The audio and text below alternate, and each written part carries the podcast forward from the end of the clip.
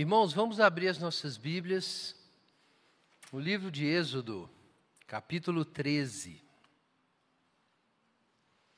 Livro de Êxodo, capítulo 13, versículo 17 até o capítulo 14, versículo 14.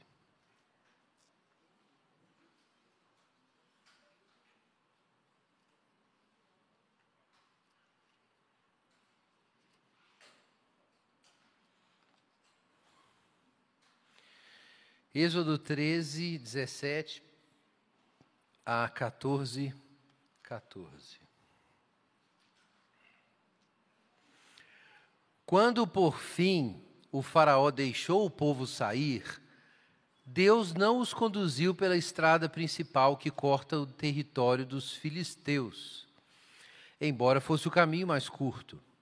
Deus disse: se eles tiverem de enfrentar uma batalha, pode ser que mudem de ideia e voltem ao Egito. Por isso, Deus fez o povo dar a volta pelo deserto, rumo ao Mar Vermelho. Assim, os israelitas saíram do Egito com um exército preparado para marchar. Moisés levou consigo os ossos de José, pois José havia feito os filhos de Israel jurarem, dizendo: Deus certamente virá ajudá-los, e quando isso acontecer, levem meus ossos daqui com vocês. O povo saiu de Sucote e acampou em Etã, à beira do deserto. O Senhor ia diante deles. Durante o dia, guiava-os com uma coluna de nuvem, e durante a noite fornecia luz com uma coluna de fogo. Isso permitia que caminhassem de dia e de noite. E a coluna de nuvem não se afastava do povo durante o dia, nem a coluna de fogo durante a noite. O Senhor disse a Moisés: Ordene aos israelitas que deem a volta e acampem em Pirrairote, entre Migdol e o mar. Acampem ali, à beira do mar, em frente a Baal-Zephon. O faraó pensará: os israelitas estão vagando perdidos, prisioneiros do deserto. Mais uma vez endurecerei o coração do Faraó e ele os perseguirá. Planejei tudo isso para mostrar minha glória por meio de Faraó e de todo o seu exército. Então os egípcios saberão que eu sou o Senhor. E os israelitas assim fizeram. Quando o rei do Egito soube que o povo de Israel havia fugido, ele e seus oficiais mudaram de ideia. O que fizemos? perguntavam. Como podemos deixar todos os escravos israelitas escaparem? Então o Faraó mandou preparar sua carruagem e convocou suas tropas. Levou consigo seiscentos dos melhores carros de guerra, além das demais carruagens de batalha do Egito, cada uma com seu comandante. O Senhor endureceu o coração do Faraó, rei do Egito, para que ele perseguisse os israelitas que haviam partido triunfantemente. Os egípcios os perseguiram com todas as forças do exército de Faraó, todos os seus cavalos e carros de guerra, cavaleiros e tropas, e os alcançaram no acampamento em Pirrairote, à beira do mar, em frente a Baal-Zephon. Quando o Faraó se aproximava, os israelitas levantaram os olhos e viram os egípcios marchando contra eles. Em pânico, clamaram ao Senhor e disseram a Moisés: Por que você nos trouxe ao deserto para morrer? Não havia sepulturas no Egito? O que você fez conosco? Por que nos forçou a sair do Egito? Quando ainda estávamos no Egito, não lhe avisamos que isso aconteceria? Dissemos: Deixe-nos em paz, continuaremos a servir os egípcios. Afinal, é melhor ser escravo no Egito que um cadáver no deserto. Moisés, porém, disse: Não tenham medo, apenas permaneçam firmes e vejam como o Senhor os resgatará nesse dia, pois nunca mais verão os egípcios que vocês estão vendo hoje. O próprio Senhor lutará por vocês. Fiquem calmos. Amém. Pai Santo, nós damos graça ao Senhor pela tua palavra e clamamos pela assistência do Teu Espírito Santo para nos dar entendimento e obediência de coração. Em nome de Jesus. Amém. Irmãos, aqui está o trecho que eu chamei aí para a nossa chamada, né? Eu denominei assim, a nossa chamada do tema de hoje, sobre o dia da tentação. Mencionei mais cedo que teve, tinha, alguns irmãos acharam que hoje a gente ia atravessar o Mar Vermelho, mas não é hoje ainda não. O Mar Vermelho, gente, é semana que vem que a gente vai atravessar. Eu acho que vai ser com o pastor Igor essa travessia. Então eu vou falar da, da última, o último lance antes da travessia do Mar Vermelho. Nós estamos expondo aí o livro do Êxodo. Recomendo quem não está acompanhando, leia a sua Bíblia, pegue os sermões anteriores, a gente vai expor o livro todo. E nós estamos numa hora crucial, na fronteira do milagre. Em algumas horas, o Mar Vermelho vai ser aberto para o espanto de todos.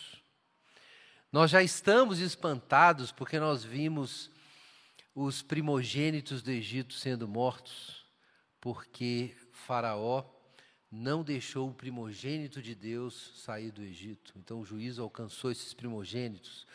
Nós vimos que o Senhor deu orientações sobre como celebrar a consagração dos primogênitos e os sete dias de festa dos pães asmos, dando a entender que nós precisamos de um tempo de preparação, de entrega ao Senhor, até estarmos prontos para o ato final de imitação do Senhor, que é de entregar os primogênitos, como Abraão entregou o seu filho.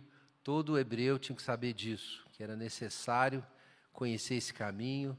Todo hebreu tem que subir o seu Monte Moriá. E agora nós estamos quase prontos para receber o milagre final, sinal final de Deus, de libertação do Egito. E o que nós temos no último lance?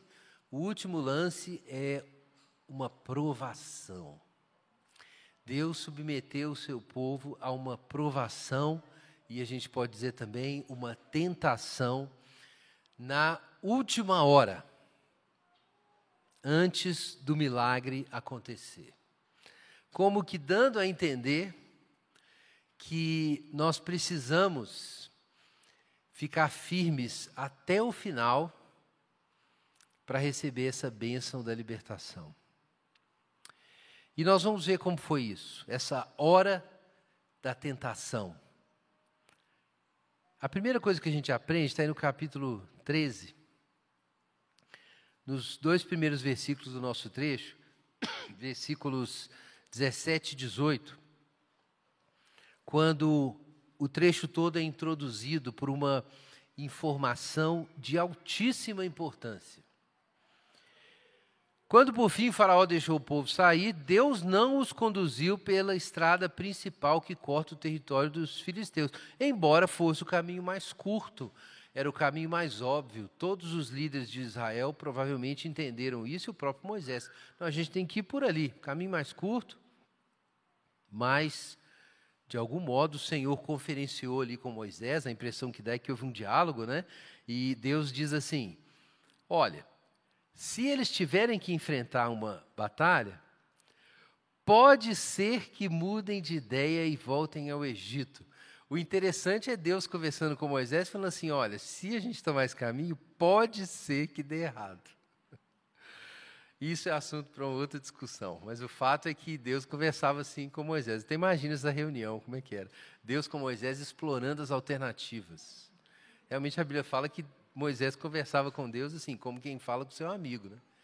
E a Bíblia ensina mesmo esse caminho da amizade com Deus, de, de algum modo participar. Deus está fazendo Moisés participar da coisa. Mas então o Senhor fala isso: olha, se eles tiverem que enfrentar uma batalha, talvez eles mudem de ideia e voltem para o Egito. Então o Senhor fez o povo dar a volta pelo deserto rumo ao Mar Vermelho, que inclusive parece um beco sem saída, né? Que o povo vai parar na frente do mar ali, mas a história ainda vai se desenrolar. Então Deus ordena esse caminho, dá a volta e é, é, rumo ao Mar Vermelho. E assim os israelitas saíram do Egito como um exército preparado para marchar. Irmãos, chama atenção isso, que Deus esteja fazendo cálculos.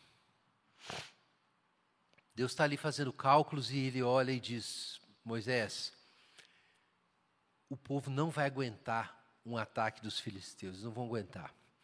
A gente precisa se lembrar que a essa altura, o temor do Senhor ainda não havia sido insuflado no coração das nações ao redor do, de Israel. Porque o grande ato final de juízo, quando Deus humilha completamente o poderoso Egito, maior potência militar da época, ainda não tinha acontecido. Então a probabilidade de, numa fuga dos hebreus, eles serem atacados sem dó por filisteus era muito grande. Era necessário que esse temor do Senhor, esse medo fosse insuflado. E lendo o Pentateuco a gente vê isso em mais de um lugar, que foi através do milagre da travessia do Mar Vermelho que Deus preparou, amoleceu o coração das nações para a entrada de Israel em Canaã. Era necessário esse milagre. Então não estava na hora. O risco de um ataque coordenado para botar os hebreus para correr de volta para o Egito era muito grande. Mas havia um outro problema aí, não era só os filisteus, não. É que claramente Deus enxerga a fragilidade do seu povo. Veja isso, gente. Era um povo fraquinho. Fraquinho, fraquinho. Se desse uma guerrinha na saída do Egito, Deus já sabia que eles iam voltar. Se desse um ataque ali, um, um ataque dos filisteus, o povo hebreu não ia dar conta, ia voltar para o Egito. E Deus sabia disso. Ele falou: olha, não vamos pular, não, porque ainda não está pronto, o bolo não está assado, o povo ainda não viu a minha glória. O próprio povo de Israel precisava ver aquele grande sinal do Mar Vermelho sendo aberto, eles sendo livrados e os, é, o corpos dos egípcios boiando na, e aparecendo na praia do mar. O, os hebreus tinham que ver esse sinal, não estava pronto. Irmãos, e é interessante pensar isso, né? Que Deus, Deus vê que a gente é pó, Ele sabe que a gente não dá conta. Mas é chocante imaginar isso, que depois de tantos sinais, depois dessa história, a inspiração de Abraão, o exemplo é, dos patriarcas, José, apesar de todas aquelas pragas enviadas contra o Egito, obviamente sobrenaturais, e o poder de Deus se manifestando através de Moisés, ainda assim, irmãos, o coração do povo era fraco. Eles estavam com Deus por um fio. Por um fio. E Deus sabia disso. Eles estavam sendo realmente salvos, inclusive de si mesmos. Como a gente vai ver aqui. Irmãos, isso é uma advertência para nós. Abra sua Bíblia em 1 Coríntios 10. 1 Coríntios, capítulo 10, um trecho que faz referência direta aos relatos de Êxodo. De vez em quando a gente vê o apóstolo Paulo fazendo isso. Então vejam aí, capítulo 10, versículos 1 a 3 e depois lá no 12. Irmãos, não quero que vocês se esqueçam do que aconteceu muito tempo atrás, quando nossos, nossos antepassados foram guiados por uma nuvem que ia diante deles e atravessaram o mar. Isso está ali também, no nosso trecho, capítulo 14 de Êxodo. Na nuvem e no mar, todos foram batizados como seguidores de Moisés. Aqui a gente entende a chave aqui para ler, por exemplo, Romanos 6. O batismo é a travessia do Mar Vermelho. Você deixa o Egito e entra na jornada para Canaã, né? e é, rememora o próprio batismo de Jesus. Mas vamos lá para o versículo 12. Portanto, se vocês pensam que estão de pé, cuidem para que não caiam. Porque, se você ler os versos anteriores, há uma referência aos muitos israelitas que apostataram no deserto, morreram no deserto, porque não caminharam na fé. Então, existe uma, uma consciência aqui em Paulo, você vai ver a mesma coisa na carta aos Hebreus de que a nossa vida cristã é um caminho desafiador e a possibilidade da apostasia está aí, está próxima, ela está presente. Então, aquele que está de pé, cuide para que não caia. Versículo 13. as tentações em sua vida não são diferentes daquelas que outros enfrentaram. Mas atenção, Deus é fiel e Ele não permitirá tentações maiores do que vocês podem suportar. De onde Paulo tirou isso, irmãos? Evidente, ele tirou ali de Êxodo capítulo 13, tirou do relato em que Deus, ele está falando inclusive de Êxodo capítulo 13 e 14, aqui, ele está falando disso, aqui é, em 1 Coríntios 10. E Paulo está lembrando do momento em que Deus fala com Moisés: olha, se eles forem pelo caminho mais curto e tiver um ataque dos filisteus, eles vão desistir. É muita pressão. Israel não vai aguentar. Então nós vamos por um outro caminho, e nesse outro caminho, o que diz Paulo aqui em 1 Coríntios capítulo 10? Quando forem tentados, ele mostrará uma saída para que consigam resistir. Foi o que aconteceu? Então Deus abriu o mar. Então vejam, irmãos, Deus mediu a provação. Deus sabe da sua fraqueza. E Deus sabe que se esticar demais a corda, ela arrebenta e você cai. Deus sabe disso. Isso não significa que sempre que nós caímos em pecado, que o que aconteceu foi que Deus não mediu a provação de um modo que a gente pudesse suportar. Como o apóstolo Paulo diz, além de Deus medir a prova para que ela seja suportável, Deus dá um escape, mas a gente tem que usar o escape, né? Você precisa aceitar o escape que Deus dá. E o próprio Paulo diz que muitos hebreus é, morreram no deserto porque endureceram o seu coração e não aceitaram a bênção que Deus ofereceu. Mas, irmãos, vejam a nossa situação. O cristão precisa ter essa consciência da sua fragilidade. Meu irmão, não pense que você ainda é crente porque você é forte. Não pense que você é crente porque você aguenta qualquer coisa, porque você é uma rocha. Não é não. Você é crente ainda porque Deus não deixou a corda arrebentar. É por isso. Porque até os testes que você recebeu foram dentro da sua capacidade de encarar. É isso. Deus é misericordioso e sabe que você não dá conta. E por isso também, às vezes, eu digo aqui, repetidamente, não brinque com o pecado. Tem crente que acha que dá para dar uma desviadinha e voltar depois. Não volta, não. Não pensa isso, não. Porque você vai dar uma desviadinha e voltar. Não é assim. A gente é mantido pela graça de Deus em cada passo dessa viagem, e sem a graça de Deus a gente capota. E Deus sabia que o povo ia capotar ali no caminho mais curto para Canaã, diante dos filisteus. Pode ser que Deus nos passe por um caminho, inclusive, longo, tenso, que causa muita ansiedade, mas é o caminho que tem um milagre lá no meio. É esse. A gente acha que o caminho mais curto seria melhor para nós. Ah, mas Deus podia simplesmente levar a gente sem nenhuma tentação e a gente ser conduzido sem grandes provas, aí eu não ia desviar também. Por que tanta pressão? Mas a gente pensa que o caminho que a gente está indo é o caminho mais difícil. Não, meu irmão, é o caminho mais fácil. É o mínimo para você ficar na fé e não desviar.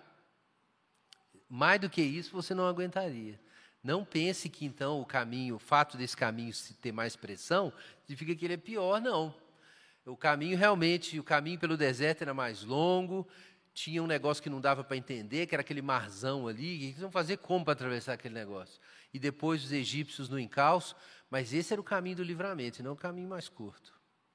Então, irmãos, a primeira coisa, Deus mede as provações, Ele dimensiona a provação e a tentação de um modo que a gente consiga suportar aquilo e atravessar. E começar o texto com esse conhecimento é reconfortante.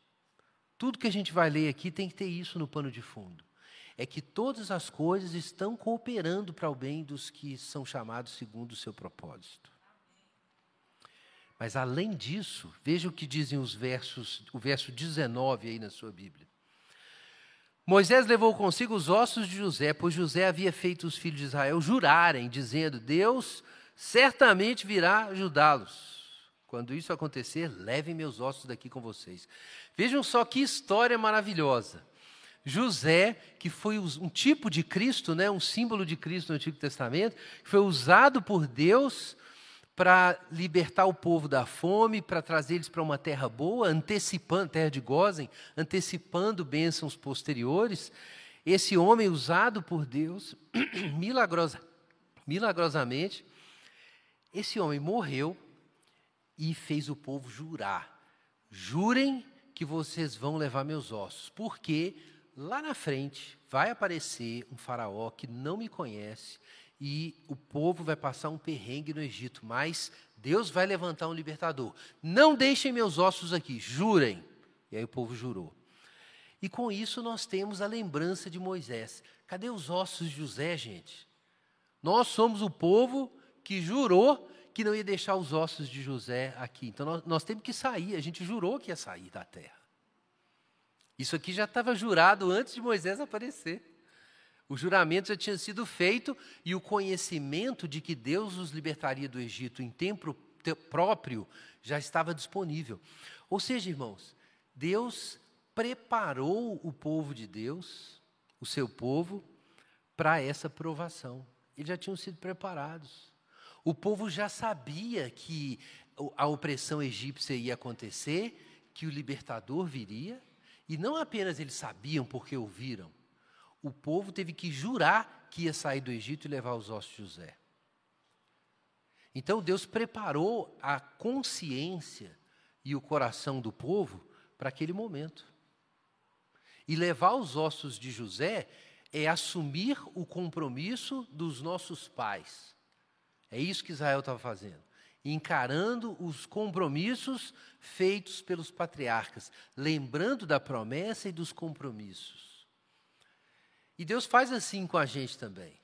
Antes do dia da aprovação, antes do dia da tentação, teve aquele dia que Deus tocou no seu coração e você se derramou diante de Deus e você jurou que entregaria tudo ao Senhor, lembra? Então é para você levar os ossos de José nessa hora da tentação. Você vai ter que lembrar, porque você prometeu coisas. Inclusive, teve gente cantando hoje no louvor prometendo coisas aí. Não é verdade? A gente tem uma história. E nessa história, Deus não estava ausente.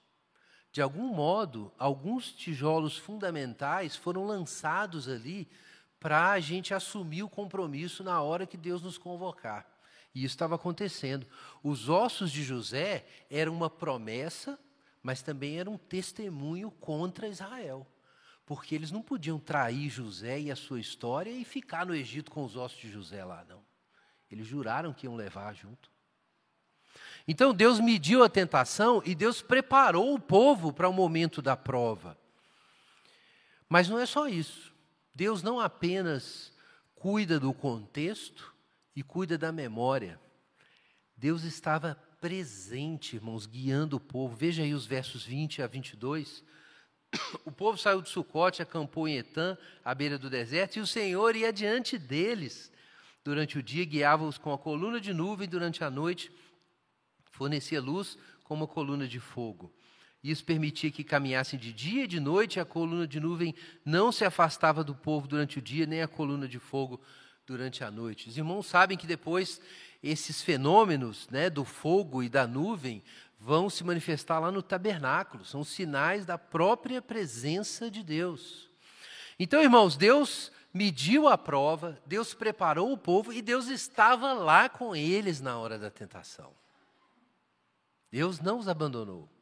E Deus deu ali, com a luz e a nuvem, sinais visíveis da sua providência. Isso é muito interessante. Moisés depois vai dizer isso, que na nuvem e no mar foram todos os israelitas batizados em Moisés. Então, Deus usou sinais compreensíveis, públicos ali, para o povo entender que a sua providência estava atuando. Irmãos, Deus está nos guiando o tempo inteiro. Deus governa a nossa vida até quando a gente está dormindo. Mas Deus nos dá sinais visíveis para a gente se lembrar que Ele está nos guiando. Muitas vezes. Às vezes esses sinais vêm da palavra de um irmão, às vezes de um fato miraculoso na nossa vida. Eu sei de um irmão que eu fiquei impressionado com essa história, um, um irmão é, querido lá da Igreja Batista da Floresta, muitos anos atrás. Ele contou essa história que ele estava ali lutando com Deus em oração, porque estava um momento muito difícil da vida. E ele estava ali no ônibus chorando as mágoas, orando a Deus, e na verdade ele estava começando a murmurar, ele reconheceu isso. Mas ele parou na esquina e, e, tinha um problema particularmente doloroso que levou ele a lamentar bastante naquele momento. E o ônibus parou numa esquina e só havia o, o havia um trecho, um, algumas palavras pintadas no muro de um estacionamento, mas ele só via o finalzinho. As palavras faziam uma curva no muro e ele só via o finalzinho. E o que ele via no finalzinho ali era o seguinte: estava escrito, é, é, ele leu, era pernoite, olha o começo das palavras, né? Pernoite, diarista e mensalista. Mas só aparecia a primeira sílaba, é isso, da, de cada palavra. E ele bateu o olho, estava escrito lá. Na hora da, ele foi murmurar, ele leu lá, pede-me. E ele assustou com aquilo e ele se lembrou que aquele problema que ele tinha, ele nunca tinha nem orado nem agradecido a Deus naquele assunto. Ele reclamou com Deus um monte de coisa, mas ele lembrou que ele nunca orou seriamente sobre o problema. Gente, é uma história assim engraçada, né? Você pode achar que foi um acaso ali, mas se você acredita na providência integral de Deus, como nós agostinianos e calvinistas cremos, não existe esse negócio de acaso, não. Irmãos, mas Deus às vezes dá bilhetinhos, né? Deixa, Deus não apenas guia a nossa vida, mas dá bilhetes para a gente lembrar que Ele está fazendo isso. Agora, aqui nós temos é um outdoor, né? Não foi um pequeno detalhe, era uma coluna de nuvem, uma coluna de fogo, gente, para lembrar momento após momento da presença de Deus. Isso é o que o Espírito Santo faz. E se a gente anda no Espírito, essa voz divina está presente, nos lembrando que nós não estamos sozinhos. Então Deus mediu a tentação, Deus preparou o povo antes, a memória do povo, o coração do povo antes. Deus estava ali presente, guiando o povo através dos seus sinais da providência. Mas existe um ponto crucial agora, o nosso quarto ponto aqui, capítulo 14, verso 1 a 4. É que essa provação que foi medida por Deus, preparada por Ele, acompanhada pessoalmente por Deus, ela tem um propósito. E aqui é o coração da nossa discussão. Qual é o propósito dessa prova? Por que, que o povo tinha que passar por isso? Por que, que Deus não sumiu com os egípcios de uma vez? Como o próprio Deus diz isso lá atrás, a gente leu da nossa, nossa posição. Veja aí, capítulo 14, verso 1 em diante. O Senhor disse a Moisés: Ordene aos israelitas que deem a volta, acampem em Pirairote, entre Migdol e o mar, acampem ali à beira do mar, em frente ao Baal Zephon. Então, eu estava ali no relento, né, visíveis. Nessa posição de vulnerabilidade, o faraó pensará: os israelitas estão vagando perdidos, prisioneiros no deserto. Mais uma vez, endurecerei o coração do faraó e ele os perseguirá. Agora vejam. Planejei tudo isso, eu determinei essas coisas. Planejei tudo isso para mostrar minha glória por meio de Faraó e de todo o seu exército. Então os egípcios saberão que eu sou o Senhor. E assim os israelitas fizeram. Então, irmãos, o propósito disso tudo, por que é necessário passar por provas? Por que eu preciso enfrentar tentações? Por que, que Deus não dá um caminho livre, aberto, curto para mim? Por que é necessário enfrentar essas tentações terríveis, essas provas que me fazem querer desistir, desanimar? Por que Deus estica tanto a corda até ela quase arrebentar? Por que isso? Então aqui está a resposta, irmãos. Não é sobre você. A questão não é você. Por que é que Deus planejou isso tudo? para mostrar a minha glória por meio de Faraó e do seu exército, para que os gentios saibam que eu sou o Senhor.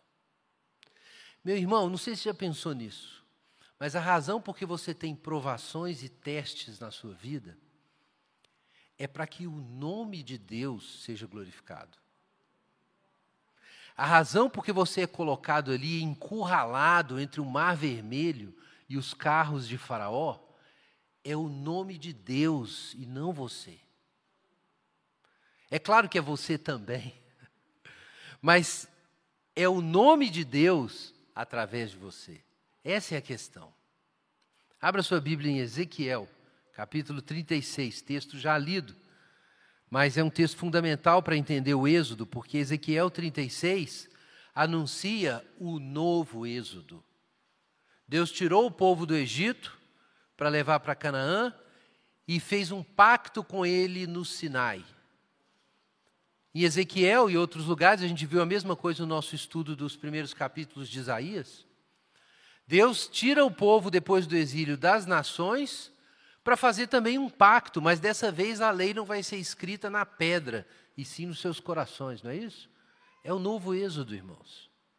Ezequiel, capítulo 36. Mas veja o que nós temos no verso 22 em diante. Portanto, transmita ao povo de Israel essa mensagem do Senhor soberano: Eu os trarei de volta ao povo de Israel mas não porque vocês merecem.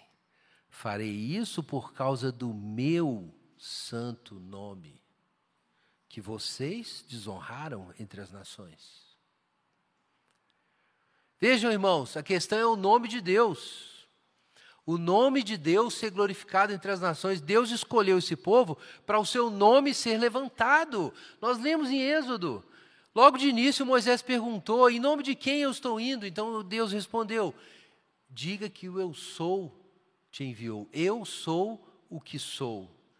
Então, através de seus atos salvadores, o nome de Deus foi sendo apresentado e eles foram entendendo que esse Deus era o Deus Salvador, o Deus que tira os escravos do Egito, o Deus que controla todas as coisas. Faraó disse: Eu não sei quem é o Senhor, quem é esse cara, não sei, não vou soltar ninguém aqui do Egito. Mas a duras penas, Faraó foi entendendo quem era o Senhor. E é para isso que o povo sacerdotal, a nação santa, existe para levantar e carregar o nome de Deus. E é por isso que quando o povo profana o nome de Deus com o pecado e é exilado e se espalha entre as nações, então o nome de Deus é enxovalhado. É o nome de Deus. Então o que o Senhor responde? Vejam só.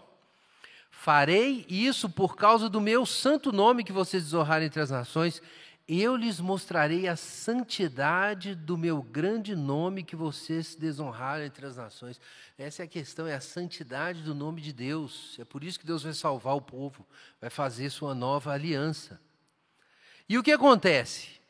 Quando eu mostrar minha santidade por meio de vocês diante das nações, diz o Senhor, atenção, elas saberão que eu sou o Senhor. Ora, foi isso que Deus falou ali que ele vai fazer com o Egito, eles saberão que eu sou o Senhor. Exatamente as mesmas palavras.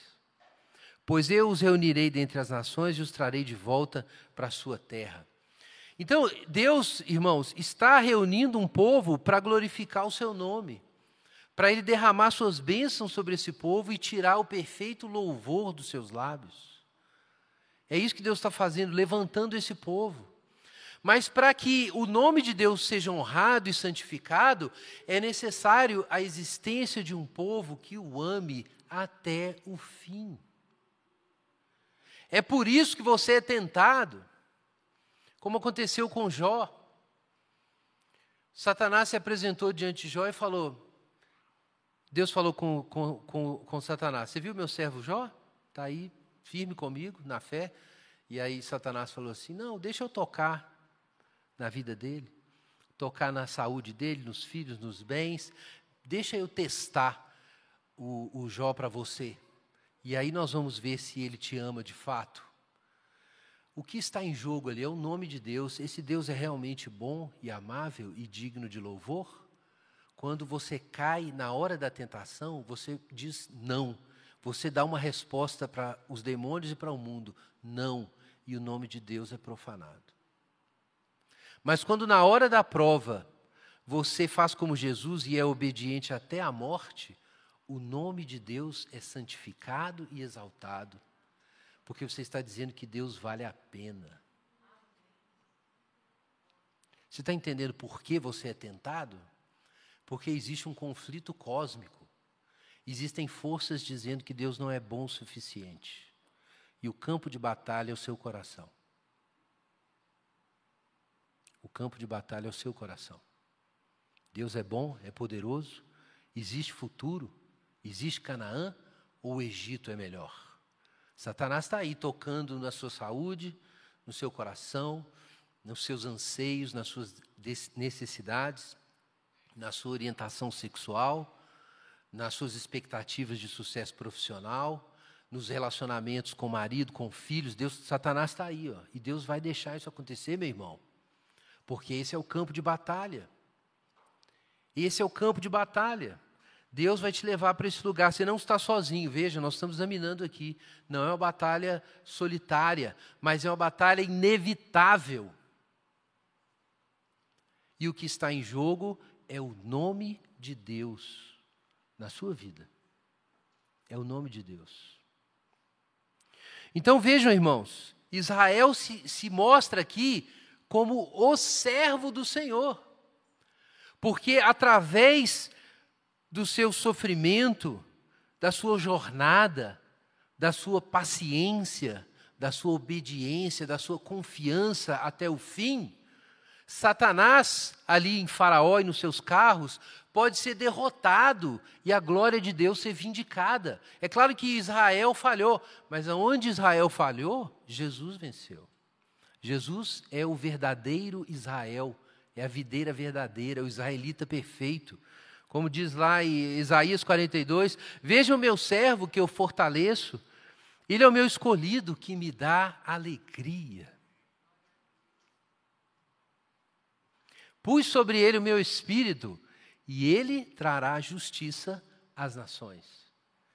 Jesus é precisamente o verdadeiro israelita que enfrentou a tentação até o fim foi obediente até a morte e morte de cruz. Jesus é como Isaac, que se deitou na mesa do altar de pedra e aguardou a faca do seu pai, ou o livramento de Deus. Então, irmãos, a gente tem que enfrentar a tentação assim, não é com raiva de Deus, desesperado, porque a gente vai ter que enfrentar essa prova. Se a gente quer imitar Jesus, a gente tem que saber que ela é necessária, é o caminho para os, os projetos de Deus se realizarem.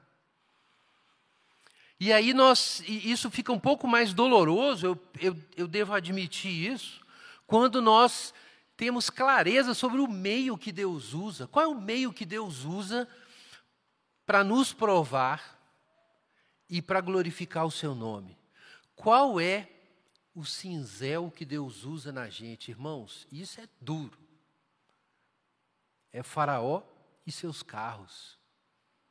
É Satanás mesmo. Capítulo 14, versículo 5: Quando o rei do Egito soube que Israel tinha fugido, seus oficiais mudaram de ideia. Que fizemos? perguntava. Como podemos deixar os escravos israelitas escaparem? Então mandou preparar a carruagem, convocou as tropas, 600 carros de guerra, carros de batalha do Egito, cada um com seu comandante, e o Senhor endureceu o coração do faraó, rei do Egito, para que ele perseguisse os israelitas. Nós já estudamos isso aqui, tivemos essa exposição, por que Deus endureceu o coração de faraó. É uma das mensagens, está lá no canal da igreja, na nossa série sobre Êxodo. Você precisa ouvir isso aí, eu não vou entrar nos detalhes agora. Mas o fato é que Deus entregou, como nós vimos, para sua própria glória, Deus decidiu não salvar o faraó. Deus entregou o faraó a si mesmo. Assim como Deus mostra sua glória como Salvador, ele também mostra sua glória como juiz. E lá o livro de Romanos de, de, deixa isso muito claro, no capítulo 9. E Deus levantou o Faraó para isso, para que o seu nome seja anunciado em toda a terra. Então o Faraó foi entregue a si mesmo. Deus permitiu e deu todas as condições para o Faraó ser tudo aquele, aquilo que ele queria ser ou seja, um inimigo de Deus, a incorporação da inimizade contra Deus, o ódio satânico contra o primogênito de Deus. Não é isso que foi matou Jesus depois? Israel era o primogênito de Deus. Então, é isso que é isso que o, o faraó queria ser. E Deus deu todas as condições para o faraó ser isso. E endureceu o coração de faraó. Então nós temos o mal, o mal como instrumento de Deus para o seu nome ser exaltado. Vejam, Deus vai exaltar o seu nome por meio do seu povo, mas também por meio dos inimigos que ele levanta contra o seu povo, para que eles sejam depois derrotados diante do seu povo. É assim mesmo. Deus levantou homens no ano, provavelmente ano 33, para se articularem e matarem Jesus. Está escrito isso no livro de Atos. Homens que eram inimigos de Deus, que buscavam uma oportunidade de atuar contra Deus, então Deus concedeu essa oportunidade para esses inimigos de Deus. Só que quando eles mataram Jesus, indiretamente o que eles estavam fazendo? Contribuindo para a salvação do mundo e a reconciliação de todas as coisas.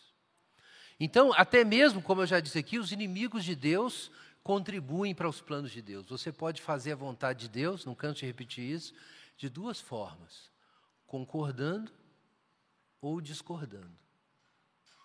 Mas no fim, o plano de Deus vai se realizar. Então, Deus levanta Faraó e Faraó se lança contra o seu povo. A pressão, então, era necessária. Deus queria que a pressão acontecesse. Mateus capítulo 4. Eu sei que o coração de muitos aí está se revoltando com isso. Por que eu preciso enfrentar esse negócio? Por que esse caminho? Por que não o caminho mais curto? Eu tenho certeza que o caminho mais curto seria mais fácil. Será? Mateus capítulo 4.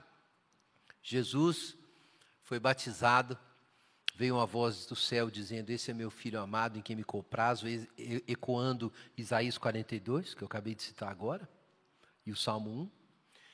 Veio essa voz do céu dizendo isso, e depois que Jesus foi batizado, diz Mateus capítulo 4, verso 1, foi Jesus levado pelo Espírito Santo ao deserto para ser tentado pelo diabo. Meu irmão, é maravilhoso ter uma experiência com Deus, ouvir a voz de Deus no coração, o testemunho interno do Espírito Santo que faz a gente dizer Abba, Pai. É o próprio Espírito que desceu ali sobre Jesus, a comunhão do Pai e do Filho, concedido a nós. E aí por isso nós experimentamos a adoção e vivemos como filhos.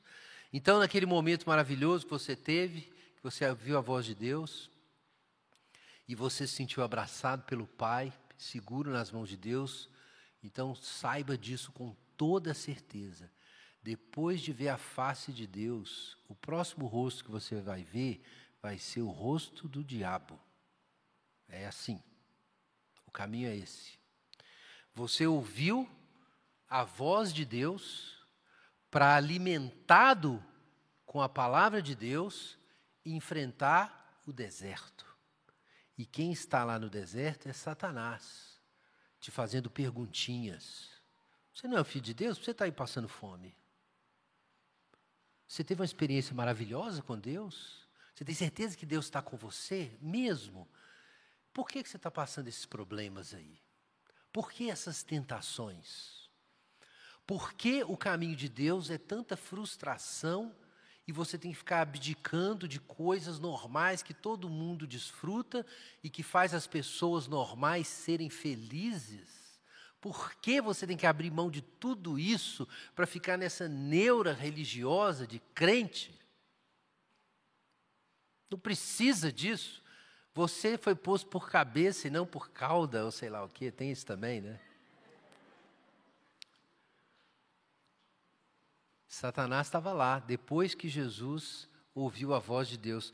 Meu irmão, o próprio Deus, o próprio Deus, o próprio Espírito de Deus vai te levar para esse lugar que não é o lugar mais curto, que você acha que é melhor, mas não é.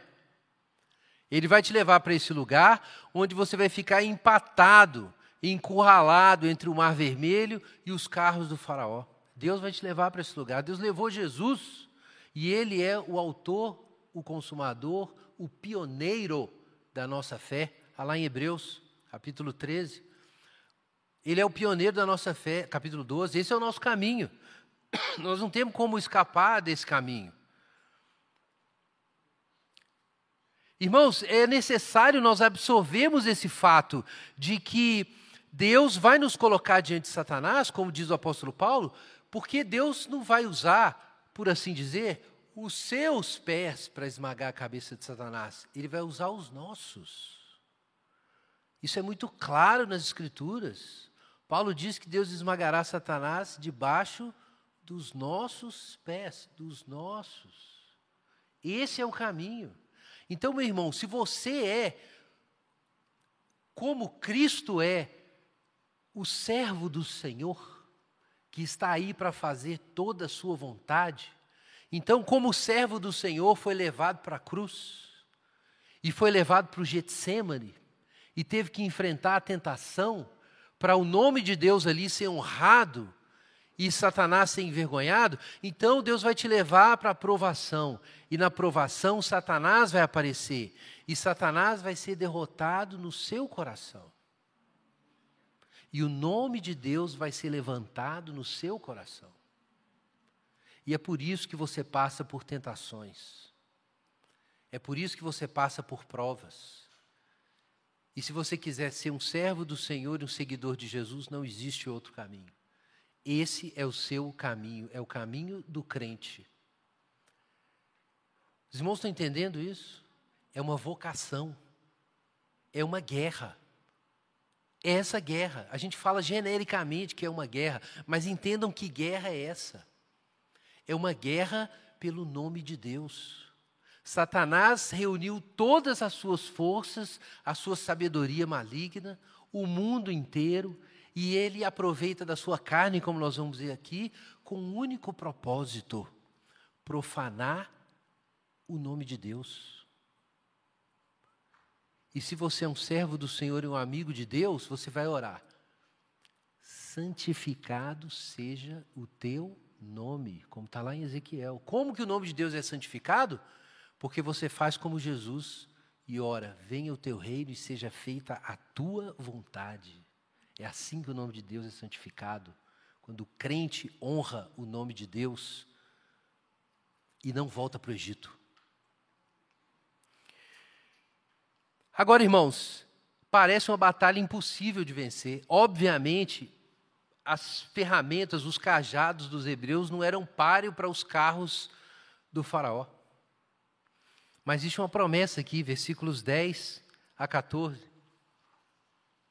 Vejam o desespero. Quando o faraó se aproximava, os israelitas levantaram os olhos, viram os egípcios marchando, e aí veio o pânico, né? entraram em pânico, clamaram ao Senhor e falaram para Moisés: Por que você nos trouxe ao deserto para morrer?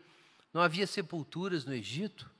Por que gastar a minha vida? Por que eu gastei tantos anos servindo a Deus, participando da igreja, deixando de ser feliz para nada? Para que morrer aqui no deserto? Por que vocês forçaram a gente com esse papo de religião, de igreja, nos tirou do Egito? Nós não avisamos que isso não ia dar certo? É melhor voltar a servir aos egípcios, é melhor ser um escravo no, egípcio, no Egito do que um cadáver no deserto. Veja só, quanto crente não pensa isso? Quanto crente já não fez esse clamor? Era melhor quando eu estava lá, quando eu não era crente, minha vida era melhor. Sabe aquele momento que estava muito ruim? Muita hipocrisia. Te pegaram também no pecado, e você ficou com mais raiva do que arrependido. Não é? As coisas dando ruim, oportunidades que você abriu mão porque você quis ser o santinho. E aí você fala assim, aí, tá vendo? Melhor assim, ó. Melhor, melhor se não tivesse, não fosse crente mesmo. Olha aqui. Eu não vou dizer que todo crente não, mas quase todo crente já fez essa oração silenciosa aí para o diabo. E está aí, ó. O povo fez. É legal a gente ler isso também, porque a gente se enxerga aqui e fala assim: esse é o nível de fragilidade. Olha como a coisa está por um fio. Na hora da batalha, o povo estava assim, arriando. O povo estava arriando. Quando viu os carros do faraó, capotou no coração. Mas aí vem a resposta de Deus. Apenas permaneçam firmes. Vejam com como o Senhor os resgatará nesse dia. Vocês nunca mais verão os egípcios que estão vendo hoje. O próprio Senhor lutará por vocês. Isso é maravilhoso, irmãos. Porque esse é o, o, problema, é que não tinha como lutar essa guerra. Dá para entender que Deus tem esse propósito, que o seu nome tem que ser glorificado, que Satanás está envolvido em profanar o nome de Deus, porque a batalha do universo é o problema da adoração. É por isso que o grande pecado primeiro é a idolatria nos Dez Mandamentos. Essa é a guerra do mundo. A batalha do universo é a adoração. E Satanás quer lá julgar o nome de Deus na lama. E aí, de repente, você lê um trecho desse e fala assim: peraí, mas eu que vou fazer isso? Lascou, ué. Depende de mim? Como é que pode? É demais para eu carregar. E de fato é demais. De algum modo, Deus vai usar essas crianças, esses fracos, para glorificar o seu nome. É através da igreja, diz Paulo em Efésios, que a sabedoria de Deus vai ser conhecida dos principados e potestades nos lugares celestiais. É isso mesmo. Então é esse povo fraco, frágil, ambíguo, que às vezes tropeça. Deus vai usar esse povo, mas ele vai lutar por nós. A gente não tem condição mesmo, não. A batalha é muito grande. É Deus que vai fazer, é Deus que vai trazer essa vitória de fato, a glória do próprio Deus. Então, depois que a gente vence a tentação, a gente sabe que foi Deus que nos carregou e a gente glorifica a Deus por isso. Então, Deus prometeu o livramento. Irmãos, Deus mede as provações, Deus prepara o nosso coração para aquilo, Deus nos guia enquanto está acontecendo. Deus revela o propósito e o povo de Deus, a igreja, sabe por que, que ela tem que enfrentar isso. A igreja sabe também que até mesmo o mal que se apresenta diante dela não é uma prova de que nós estamos abandonados. O fato de que o faraó está atrás de nós não é prova que a gente está sozinho, não. É, na verdade, o instrumento que Deus está usando para a nossa vitória. E a gente sabe que Deus prometeu o livramento e que Ele vai lutar por nós, porque realmente está acima das nossas forças. Mas, irmãos, tem uma única ordem que Deus dá aqui. Nesse trecho inteiro, só tem uma coisa que Deus manda o povo fazer. E está aí nesse trecho que a gente acabou de ler mesmo, capítulo 14, versículo 13. Moisés, porém, disse: Não tenham medo, o Senhor lutará por vocês, fiquem calmos. É a única comando que nós temos aqui no trecho todo, diretamente para o povo. Se realmente essa grande batalha está acontecendo no nosso coração e é o Senhor que vai lutar por nós, Irmãos, nós temos que ter calma. E aqui a gente encontra um dos maiores obstáculos e desafios na vida do cristão, é exatamente isso, é o medo. É isso que acontece nessa oração invertida aqui que nós lemos que os, o, povo de, o, povo, o povo hebreu fez, que é, você poderia resumir da seguinte forma: Deus não é bom. O Egito é melhor, Deus não é bom. É isso que acontece, você fica apavorado. O problema da tentação é esse. Você fica apavorado. E você começa a pensar que Deus não está ali com você. Que Deus não vai lutar por você. Que o que Deus está propondo não é legal. Que era melhor aquela vida que você tinha. Então a gente fica desesperado, fica com medo. E o medo é o grande problema. É a gente se apavorar. Jesus, depois, na, a, as portas também do, do, do mesmo sacrifício Jesus, na, na, última ceia, ele, ele falou isso para os discípulos: não se turbe o vosso coração. Porque eles estavam ficando apavorados ali, enquanto Jesus estava dizendo: olha, está chegando a hora, a hora das trevas. O príncipe desse mundo vai ser expulso, eu vou ser levantado, mas aí eu vou embora. Vocês vão ficar um tempo sem mim, mas eu vou mandar o consolador. E os discípulos foram ficando revoltados e desesperados, falando: para onde você está indo? A gente não sabe para onde você está indo, o que está acontecendo. E Jesus explicando para eles ali: não se turbe o vosso coração. Por que ele estava falando aquilo, gente, na última ceia? A gente imagina a última ceia como um momento gostoso, alegre. Leia o Evangelho de João para você ver. Não foi, não. Foi um momento super tenso, com os apóstolos inconformados, questionando Jesus, não entendendo nada.